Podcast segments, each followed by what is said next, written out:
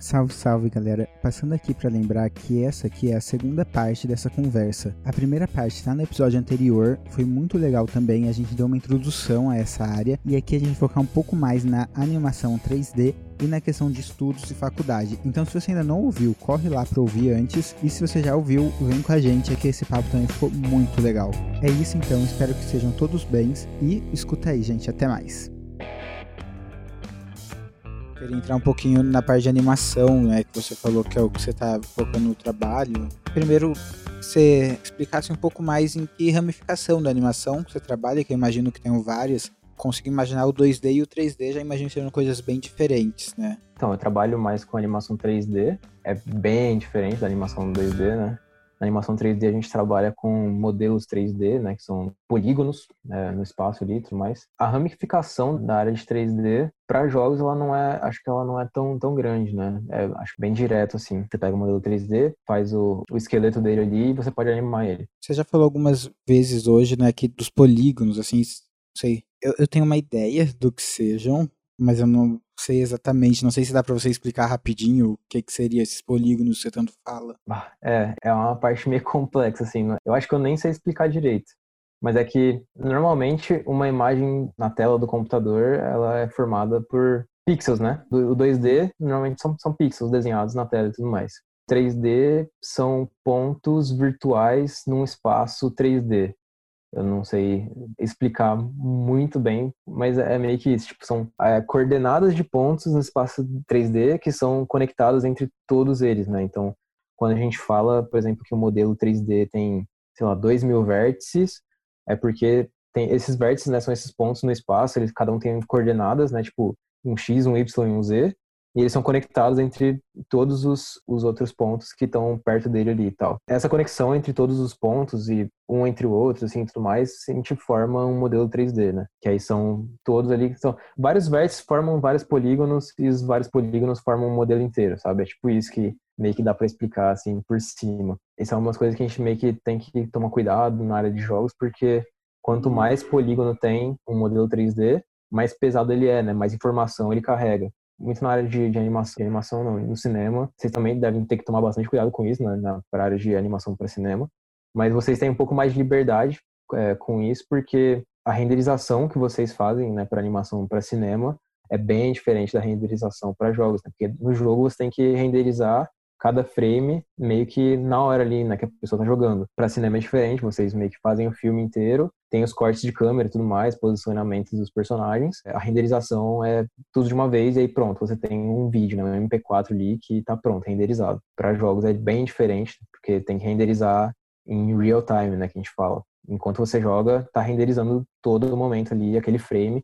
Tanto que a gente fala sobre aquele lance de FPS, quantos FPS você joga o jogo, 30 FPS, 60 FPS e tudo mais. É a quantidade de frames que o seu computador consegue renderizar por segundo para poder te mostrar aquilo tudo que está acontecendo ali, né? É bem complexo, mas meio que por baixo é isso daí. Para quem tá vendo no YouTube, com certeza eu vou tentar colocar uma imagenzinha aqui nessa parte para ajudar na explicação ali dos polinhos e tal. Mas eu já ia perguntar, você me respondeu, eu imagino que por isso que, por exemplo, quando a gente pega um filme Pixar, talvez seja assim, visualmente, podemos falar que é um, um dos auges da animação, né? Porque existem vários tipos também de animação, mas é Sim. é um dos, com certeza. Eles trabalham, por exemplo, um personagem peludo, assim, tipo um monstro de monstros de S.A. ou um Homem das Neves, cada fiozinho ali, né, animado separado e tal. Eu imagino que a gente não veja tanto isso em jogos exatamente por essa questão da renderização, né? Para o cinema eles vão renderizar isso uma vez, tipo, visto de um ponto de vista, né? Quando no jogo, eu imagino que quando você fala isso é porque também a gente pode, por exemplo, girar a câmera, então... É exatamente isso. O modelo inteiro e tem que renderizar as luzes, é, tem que renderizar a sombra, tem que renderizar tudo, né? Tudo que está acontecendo no cenário ali. É, renderização é uma área meio que sozinha, assim, também da parte de jogos, né? É, em alguns estudos maiores tem galera que é só especializada em fazer iluminação da cena. E tem galera que é especializada em fazer renderização, não, não renderização em si, mas tipo, otimizar a renderização da cena e tudo mais. Então, isso é uma coisa que a gente tem que tomar bastante cuidado na, na área de jogos, né? Para vocês é mais fácil, é, para vocês, né? Enfim, para animação é, para cinema é muito mais fácil, porque Vocês fazem uma cena, vocês só tem um, uma câmera, uma parada ali, só tem que se preocupar com uma, uma direção de luz, né, teoricamente. E aquilo ali vai ser renderizado numa farm de renderização que tem 40 mil computadores renderizando para poder fazer aquilo ali virar um, um, um filme, enfim. Mas pra gente só precisa de um PC bom, né? Ou, sei lá, vários fazendo um. Agora pro jogo, todo mundo teria que ter um, um PC. Eu lembro quando eu era bem moleque, a gente teve uma ideia de fazer um jogo, sei lá, só que tipo, a gente só não tinha o programador no caso, né? Enfim, mas a gente era entusiasta. Inclusive você falou bem no comecinho que daria para fazer um jogo sem programador. Daí depois eu queria que você desse uma voltasse nisso aí para me falar rapidinho. Mas nessa parte de animação, aí eu me lembro exatamente que eu comecei a aprender a mexer no Blender e tal, só que era, nossa, uma coisa muito bizarra assim, né? Porque você quer que fique bonitinho, só que daí você vai adicionando coisa que não nossa, já eu tô tentando fazer a tela lisinha, mas putz, isso aí não vai rodar nunca. Aonde vocês traçam a linha, assim, tipo, da, do quão pesado pode ser um jogo? Tipo, existe uma pesquisa de mercado para ver como é que tá o PC da galera, do público, assim? Isso daí também tem uma parte de análise de dados, né, para ver o que, que nosso público-alvo tem de poder de computação, né, no caso, pra gente poder fazer um jogo que sirva para aquele público-alvo, né? Isso é uma coisa, é pesquisa sim, né? Isso é uma parte, parte de pesquisa antes de começar a fazer um jogo, é, é entender, tá, qual que é o nosso público-alvo, em que tipo de, de pessoa a gente quer acertar esse tipo de jogo, porque, né, às vezes não adianta você fazer um jogo muito pesado se você quer acertar a galera que, sei lá, joga no Brasil, tá ligado? Que não tem tanto um PC tão bom assim, normalmente comparado com a galera da América do Norte, Europa, enfim. Ou quanto mais pessoas você quer é, atingir né, com o seu jogo, você tem que diminuir mais ainda a, a qualidade dele, né? não diminuir a qualidade, mas enfim, fazer ele rodar em mais é, máquinas, né, com poder de processamento menores, para poder atingir maior público, né. Isso é, é, sim uma, uma coisa que a gente faz, uma pesquisa antes, para entender melhor, né, que tipo de, de pessoa que quer jogar nosso jogo por exemplo, é, o nosso jogo que a gente está trabalhando agora aqui na Keys, a gente fez uma pesquisa. Esse jogo vai sair para o Apple Arcade, né? Então só vai estar tá disponível para devices iOS.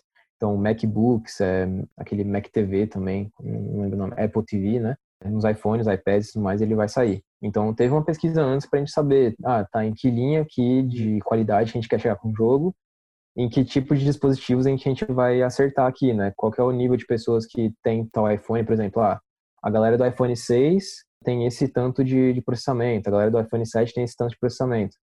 Aí, ah, só que nosso jogo, para ficar numa qualidade boa e a gente conseguir também atingir o maior número de pessoas, é só a galera do iPhone 6 para cima que consegue jogar, tá ligado? A galera do iPhone 5 não vai conseguir jogar porque vai ficar ruim demais e tal. Isso tudo é meio que um vai e volta, na verdade, né? A gente faz uma pesquisa antes para ver em que tipo de público a gente quer acertar, usando até tentando ver uma média ali, né, de pessoas que tem tal dispositivo. Dali para cima é onde a gente quer acertar. Para baixo, às vezes a galera meio que não, não liga tanto assim, porque não vale a pena, né? Você, tipo, diminuir tanto a qualidade do jogo para acertar, sei lá, é, um décimo da, da user base ali da, de algum celular, alguma coisa assim. Então a gente pesquisa um pouco antes para ver quais que a gente meio que quer acertar ali, quais vale a pena acertar. E aí depois também, quando a gente está fazendo o jogo, e depois quando o jogo está pronto, né? É, pronto, né, entre aspas, digamos assim, a gente otimiza o jogo para conseguir rodar melhor nesse que a gente estipulou como público-alvo, né? A gente aqui, nesse projeto que eu tô trabalhando agora, é mais fácil, né? Porque a gente só tá mirando na galera que tem iOS e pronto, a gente só precisa se preocupar com a galera de Mac e, e etc. Mas quando a gente entra no mundo de Android, quando a gente começa a entrar no mundo de é, publicar para PC, que aí tem que rodar em várias placas de vídeo, vários tipos de configurações diferentes no PC, aí é absurdo. Aí a parada fica muito doida mesmo. Tipo, é muito complexo, porque você tem que testar é, o jogo em todos os dispositivos que você vai colocar ele, né, para ver se não tá com bug e tudo mais. Tem um outro jogo que a gente tem na Kiris também, que a gente produziu, que é o Looney Tunes Mundo Insano. Foi feito aqui pela gente também, ele foi lançado para Android. Então, tipo, ali na sala da galera que testa o jogo, tem tipo uns 20, 30 celulares diferentes ali, porque eles têm que testar o jogo em cada um dos celulares para ver se não tá dando bug, se não tá dando algum erro, alguma coisa assim. É muito louco, é, é bem complexo essa parte. Ainda na animação, queria perguntar um pouco, porque isso é uma coisa que eu sei que existe, mas eu nunca fiz, é a parte de, você chamou de arte técnica, acho, ou de rigging, é isso, né?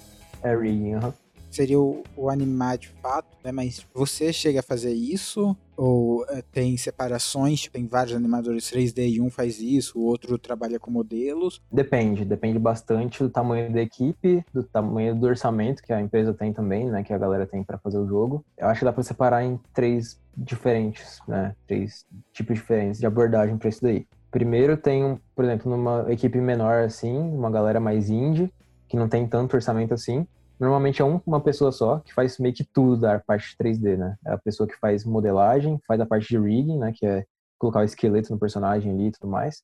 E tem o animador. Ele, ele também é animador, né? É a pessoa que faz meio que toda a parte do, de 3D do, dentro do pipeline ali. Aí, quando você começa a ir para umas empresas um pouco maiores, que tem um pouco de mais orçamento, aí eles começam a separar. Ah, esse aqui vai ser a pessoa mais especializada em fazer modelos 3D, e aí vai ter esse outro cara ali que vai fazer o rigging e também a animação, que é o que eu, eu faço agora aqui na Aquiles, né? A gente não é uma empresa gigante, mas a gente também não é pequena. A gente está com 150 funcionários, acho, hoje em dia. E no meu projeto, acho que são umas 40 ou 50 pessoas. É um projeto grande até, se considerar assim, nível Brasil, né? De certa forma. É um projeto até médio grande. Então a gente ali tem uma galera que é focada em 3D para personagem, também para cenário. Tem várias pessoas bem especializadas até. E aí na parte de, de animação eu faço rigging e também animo ao mesmo tempo, né? Não ao mesmo tempo, mas enfim, eu sou a pessoa que faz o rigging e também animo. E aí tem a outra separação, que aí seriam empresas muito grandes ou muito especializadas, né? Que aí vai ter uma pessoa para fazer modelagem 3D, uma pessoa só para fazer rigging e outra pessoa só para animar, né? Isso fica bem especializado cada um em cada parte. Então, depende muito do tamanho da empresa, do tamanho do orçamento, né? E da qualidade que a pessoa quer dar para o projeto, né? no geral. Eu achava que quando você faz o ringing, você já anima, mas então, pelo que você falou, um trabalho específico só é você fazer o ringing, né? Que seria, tipo, escolher os pontos do modelo que são móveis. É engraçado você falar isso, porque é literalmente isso, na verdade, porque assim, a gente fala que a gente coloca ossos no personagem, né? Mas na verdade a gente cria estruturas dentro do modelo 3D e define qual vértice que vai ser movido quando aquela estrutura for movida, né? Então a gente chama isso de weight painting, que a gente define, ah, esse, esse vértice aqui em específico vai mover a 100% de, de força quando esse osso aqui se mexer para cima ou para baixo e tal. Então tem todo esse trabalho que sim é um trabalho específico é uma, é uma parte específica na pipeline de, de 3D, né? É, antes de animar, tem essa parte de colocar os ossos ali e definir como que ele vai se mexer e tudo mais. Eu jurava que era algo simples, a ponto de não precisar de alguém especializado. Tipo, tipo você seleciona, assim, onde seria o velo de modelo e aparece lá o círculozinho e tá pronto, sabe? Bah, Queria eu. Queria eu que fosse fácil assim, viu? Eu, eu acho que é uma das partes mais difíceis da, da pipeline de 3D. Rigging é muito complexo, é muito difícil. Tem uma pira também que tem um pouco a ver com a anatomia, né? Que a gente vê um movimento estranho, ainda mais se for num humanoide, a gente vai ver que tem uma coisa bizarra e isso incomoda, né? Eu fiquei pensando aqui, o Luan falou, eu achei que fosse só clicar e colocar os pontos. Eu pensei, nossa, esse país que deu errado na animação das propagandas do Dolinho, né? Porque a galera se mexe meio esquisito. Enfim, é, acho que tem uma pira assim. Existe também esse estudo meio que de anatomia ou é meio que na, na gambiarra mesmo? É engraçado, é um pouco dos dois, na verdade. Tipo, a gente que faz rigging, a gente estuda muito anatomia para ver certinho como que o corpo funciona, né? Até, por exemplo, se a gente for fazer um rigging de algum pássaro, alguma coisa assim, sei lá, morcego, muita gente que estuda sobre rigging e tudo mais sempre está compartilhando vídeos de animais se mexendo e tal, porque a gente precisa entender exatamente como que o animal se mexe, ou como o ser humano se mexe, ou até como uma máquina vai se mexer, né? Tem ali um modelo 3D de uma máquina, a gente tem que entender exatamente como ela vai se mexer, como que eles querem que ela se mexa, né, no caso. Então a gente estuda muito anatomia para tipo entender, não é muito bem a anatomia em si, né? A gente não vai olhar uma figura estática, a gente olha muito figuras estáticas, né, para entender o posicionamento do, dos ossos de cada ser vivo, né? Mas no geral a gente olha comportamento daquele ser vivo, né? A gente costuma olhar bastante movimento de como aquele ser vivo se movimenta e tudo mais, para a gente entender como que a gente pode até trapacear ali dentro do rigging, né, para poder fazer uma parada que fique melhor sem precisar ficar é, contido no, no, que é anatômico, tá ligado? É que nem você falou aí, tipo, às vezes a gente mente, a gente tem muita mentira ali na, na parte de rigging e de animação também, né? A gente trapaceia demais, é bizarro. Porque a gente não é, a gente não é, como fala, ligado, né? A anatomia, exatamente. A gente pode fazer meio que a gente quiser. Contanto que o, o produto final fique real, né? Ou, ou, ou fique de qualidade, a gente pode fazer meio que a gente quiser. É bem divertido também essa parte, tipo, meio que inventar várias coisas só para a parada ficar melhor, sabe? A gente não ter tá amarrado num, num, numa coisa muito anatômica ou muito simples, né? É tipo isso. A gente também, pra ser muito, a gente tem que deixar super claro aqui. Às vezes a realidade é estranha. A gente tá acostumado com uma realidade falsa no cinema e nos jogos, né? Então é naquela que a gente Sim. se baseia. É a magia do cinema, né? A gente tá mentindo pro público o tempo todo. A todo segundo a gente tá mentindo pra pessoa que tá vendo. E isso é mágico demais. É legal. É, eu, eu perguntei do Ring porque a gente tá fazendo um projeto, né, o nosso CCC no caso. A gente falou, tipo, ah, a gente consegue fazer talvez uns quatro ou cinco planos usando os modelos do Blender e adicionando lá, né, compondo no, no After. Só que, inclusive, Luiz, te avisar isso agora, eu reduziria para três no máximo agora que eu descobri que uma das partes que eu achava que seriam simples é super difícil. Tipo, aquelas vacas que a gente falou de colocar, já sinto que a gente vai perder muito tempo aí fazendo essas vaquinhas andar. É, é a parte de montar o rigging ali de, de animais quadrúpedes ainda, vixe, é, é uma doideira uma galera que pega uns personagens de alguns jogos. Fico pensando naquele Team Fortress lá que teve vários. Tem uns do Shrek também, que a galera pega e fica brincando com isso, fazendo umas piras muito doidas. Como é que eles conseguem os modelos para fazer? Ou eles refazem? Acho muito engraçado tudo isso. Tipo, é só, é só um monte de bobeira, mas eu fico pensando, onde que a galera pega esses modelos? Dos próprios jogos? Não, na internet, assim, no geral. É, então, às vezes é dos próprios jogos, né? Tem uma, tem uma parada que a gente chama de. Eu vou usar o termo mais baixo, talvez. A gente chama de ripar, né? O modelo do jogo. A gente fala que eles só, tipo, extraem o modelo do jogo de alguma forma lá, né? Dos arquivos do jogo e jogam na internet. Tem muita gente que faz isso, né? Tem alguns sites que você consegue achar na internet qualquer modelo de qualquer jogo. Também tem a outra galera também que só refaz o modelo mesmo e é isso daí, sabe? Tem uma galera que manja muito, né? Tem, tem muita gente fazendo modelo 3D hoje em dia. Às vezes a gente não percebe assim, estando de fora e tal, mas tem muita gente que faz modelo 3D. E aí na internet você consegue achar vários. É muito engraçado. Às vezes você tá andando assim na internet, de boas, procurando umas paradas diferentes. Aí você acha um Shrek meio estranho lá, um, um Homem de Ferro meio doido, um Thor todo torto. É muito engraçado. Pra quem tem interesse, assim, começar a animar, ou pegando modelos prontos, ou começar a fazer modelo você tem muita gente, que, que você usa assim de programa e você recomenda esse que você usa atualmente ou você começou em outro que você acha melhor, mais fácil para começar? Eu hoje no trabalho eu uso Maya, mas é, eu comecei a, e aprendi a, a, modelar e fazer rigging e animar tudo no Blender. Porque é de graça, né? Então vale total a pena. Acho que todo mundo deveria começar pelo Blender e é isso daí, sabe? É, eu uso o Maya hoje mais por obrigação, assim, na real. Tipo, eu até gosto dele hoje em dia, mas antigamente eu costumava odiar ele, eu achava muito ruim. Tava muito acostumado com o Blender, né? Então fiquei mal acostumado, não, tava conseguindo usar o Maya direito. Mas eu acho que todo mundo deveria começar pelo Blender. Ele é de graça, ele é tão bom quanto o Maya ou qualquer outro programa aí, sei lá, o 3D Max ou Cinema 4D também, que são outros softwares que você pode usar aí, mas pelo Blender ser de graça, eu acho que ele já ganha de todos eles para alguém começar, sabe? Ele faz tudo que o Maya faz e tão bem quanto ele, sabe? E é muito doido isso, porque é um programa de graça, programa open source, né? Eles têm um site lá que você pode até doar para a instituição lá que faz, não é uma instituição, né? É uma fundação, né, que faz trabalha no Blender e melhora ele. Mas você pode até entrar lá no site, se você manjar de programação, você pode contribuir também para o programa, você pode melhorar, consertar bug nele e tudo mais, que isso aí vai ser subido para o programa normal, sabe, no original. Tem a galera lá, tem a Blender Foundation, só que todo mundo do mundo inteiro meio que colabora para melhorar ele, sabe? É muito doido, é muito legal esse lance de open source. Eu indicaria a começar pelo Blender e se algum no futuro assim, quando a pessoa se interessar mais, se ela quiser seguir mesmo essa área, Aí eu recomendo ela aprender o Maya, porque hoje em dia é meio que o, o programa mais usado na indústria, né? Ele é, a gente chama de Industry Standard. É importante, né? Eu não sabia usar Maya, mas eu sabia que ele é importante para poder conseguir emprego. Se eu não soubesse Maya, provavelmente não, não teria esse emprego que eu tenho hoje em dia, tá ligado? Mas para quem tá começando é Blender e é isso daí, mano. Blender é, Blender é show demais. É de graça e tem muitos outros, outros estúdios começando a usar hoje em dia, então o sonho de que no futuro todo mundo só comece a usar Blender mesmo, porque é de graça, não precisa pagar anuidade e tudo mais. E aí vai estar todo mundo meio que livre para fazer o que quiser, sem precisar ficar pagando, sei lá, 15 mil dólares de anuidade né, do Maio, alguma coisa assim. É bizarro. É isso. É, eu acompanho um canal no YouTube que é do Corredor Digital, né? Que o canal é o Corredor Crew. Eles trabalham muito, né, com 3D, assim, e tal. Inclusive, eu vou deixar aí na descrição porque tem uns vídeos super legais. E muito do que eu entendo de animação vem de lá, assim, de, tipo, realmente assistir os vídeos.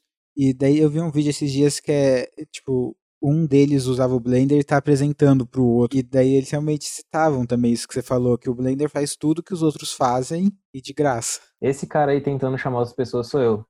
eu, eu sou completamente evangelizador do Blender, assim, eu acho que todo mundo tem que usar ele. Quanto mais gente usar ele, quanto mais profissionais da indústria souberem usar ele, mais fácil vai ser pra gente mudar de dentro, assim, a visão, né, que as pessoas tinham. Porque, assim, eu acho que o Blender só não é mais utilizado hoje em dia porque antigamente ele era meio estranho mesmo, sabe? Por ter pouco investimento nele, não ter tanta gente assim trabalhando nele. Ele era um programa meio estranho, assim, né? Muita gente nas faculdades já aprendia o Maya, então quando eu entrava na, na, na indústria eu só sabia o Maya e era isso aí, né? Acabava usando o Maya mesmo para fazer as paradas e é isso. Mas aí hoje em dia eu, por exemplo, aprendi o Blender também porque na minha faculdade a gente aprendeu o Blender. A gente aprendeu outro programa, sabe? Então, eu acho que tem tudo, toda uma cultura também de que a gente tem que começar a mudar a mentalidade e começar a ver o Blender como um programa viável e tudo mais e também passar para frente, né? Mostrar pra galera que o Blender não é mais igual era, sei lá, 10 anos atrás, que era um programa meio estranhão. Hoje em dia ele é completamente viável e para fazer grandes produções e tudo mais, tão quanto um Maya e um 3D Max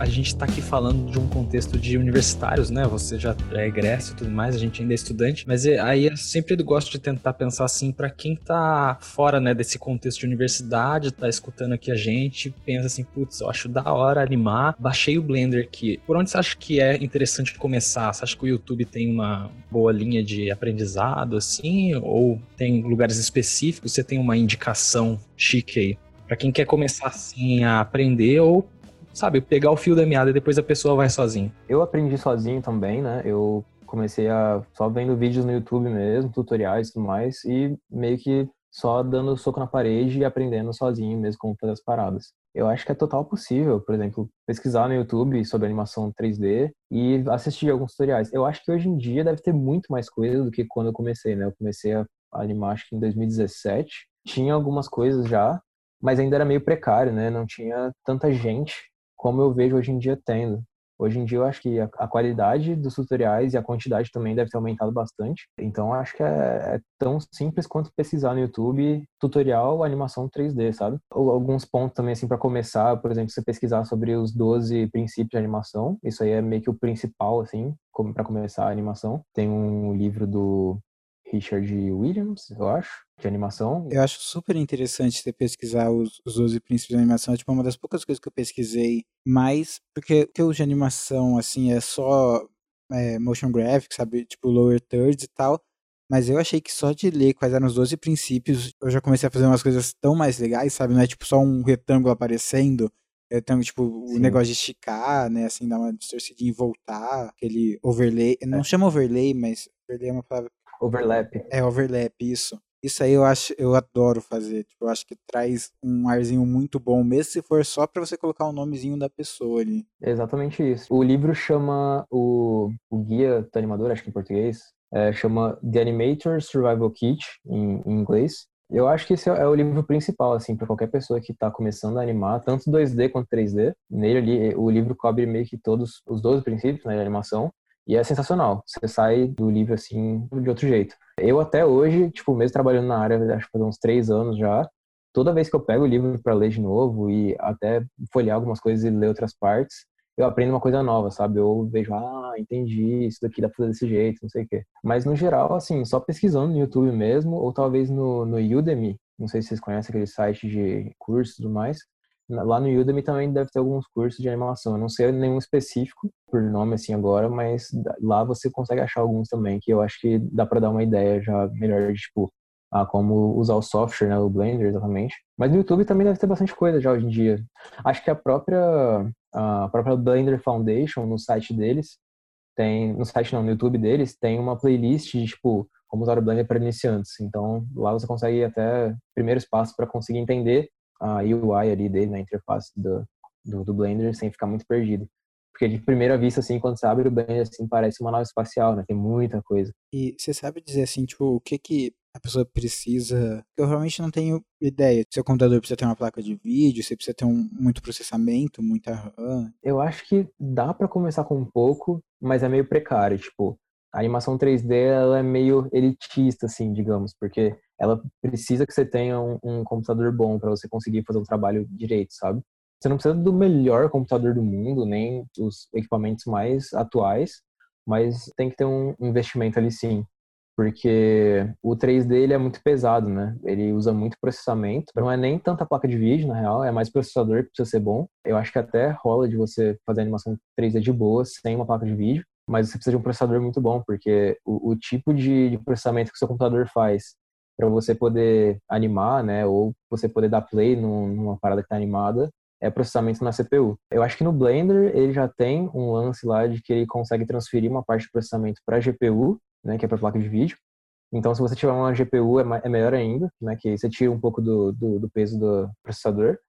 Mas eu não acho que um, um, um PC é, de baixo investimento assim consiga fazer uma animação de boa, sabe? Um PC médio ali já já tá bom e já funciona bem. Eu acho que até é melhor pesquisarem, quem tá ouvindo aí pesquisa melhor sobre isso, porque eu não sei dizer exatamente, tipo, quanto de investimento financeiro, né, até uma pessoa precisa para começar a, animar em 3D.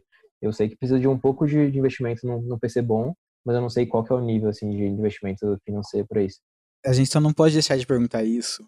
É um assunto até que volta que você falou já para quem não está na faculdade, né, mas para quem está nessa fase também de pensando em entrar na faculdade, se interessa em jogos, você acha que compensa a faculdade? Você que fez, eh, você se formou, né? Você não é do curso, você acha que compensa? É um caminho bom? Eu sou uma pessoa que não gosta muito da academia, tá ligado? Esse lance de fazer faculdade para poder se formar e fazer outras coisas. Eu não, não sou muito evangelista desse tipo de, de, de coisa. Eu, eu não acho que eu precisaria ter feito a faculdade para trabalhar com o que eu trabalho hoje, mas eu sinto que ter feito a faculdade me ajudou muito, porque ela me deu muita carga de experiência, assim, né, de, de várias coisas diferentes, de experimentar mesmo diversas coisas e também ter contato com várias pessoas diferentes que pensam meio diferentes em, em áreas diferentes, né? A faculdade me deu toda essa carga e, e, também me ajudou no meu próprio trabalho, né? Eu entender melhor todas essas áreas me fez ser um animador melhor porque eu entendo é, melhor a conexão entre todo mundo, né? Eu entendo o que, que, que um programador precisa do meu lado, o que, que eu posso facilitar para um programador, o que, que eu posso pedir para uma pessoa que faz um modelo 3D, né? Eu acho que seria um pouco mais difícil de, de ter né, essa carga de experiência sem ter feito a faculdade. Eu não acho que é necessário,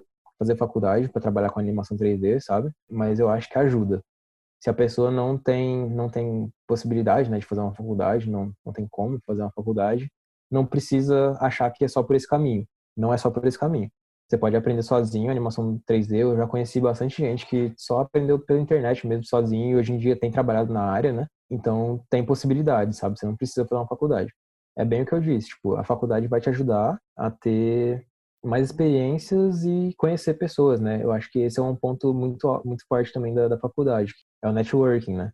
Hoje em dia, com a internet, é muito mais fácil também você conhecer outras pessoas da, da área e tudo mais, mas a faculdade é diferente, né? O jeito que você se interage com a pessoa pessoalmente ali, com o pessoal da sua classe, ou com as outras turmas, ou quando você está num, num campus maior também, interagir com pessoas de faculdades diferentes, né? Também te ajuda a ter outras conexões, né? Então, o networking, acho que é, é a parte principal da faculdade hoje em dia, né? Tem todos esses pontos. Curiosamente, ou não, né? Bem parecido com o audiovisual, né? na minha opinião. Não é necessário, é uma experiência que te agrega coisas diferentes que você poderia alcançar de outras formas, ou não, né? Não, experiências aí, quem tem o privilégio né, de fazer, eu acho válido, mas interessante saber que nos jogos também é assim. Isso eu acho que eu falo mais da, também da, da área de arte, né? Porque a arte, normalmente, quando você vai entrar para uma vaga de artista, não vou dizer que é raro, mas que a galera normalmente não se importa muito onde você se formou, em que faculdade você fez, tá ligado?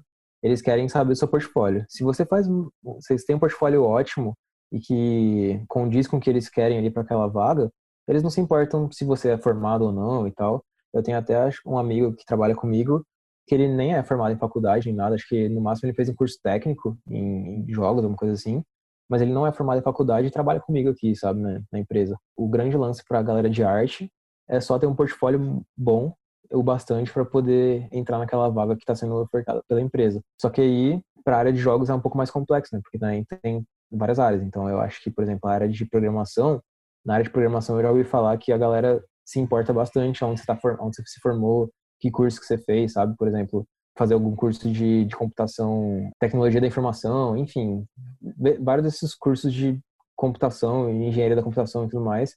Às vezes, alguma empresa se importam que você tenha se formado para poder entrar numa vaga de programador, sabe?